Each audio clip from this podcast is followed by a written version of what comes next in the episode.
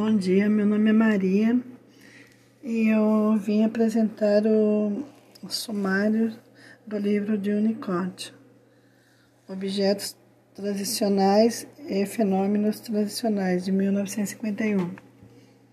Este estudo examina as duas versões do artigo de Unicode sobre os objetos e os fenômenos transicionais, e compara o de 1951 com outros artigos do mesmo período para perguntar pela significativa mudança anunciada por Unicott e sua abordagem.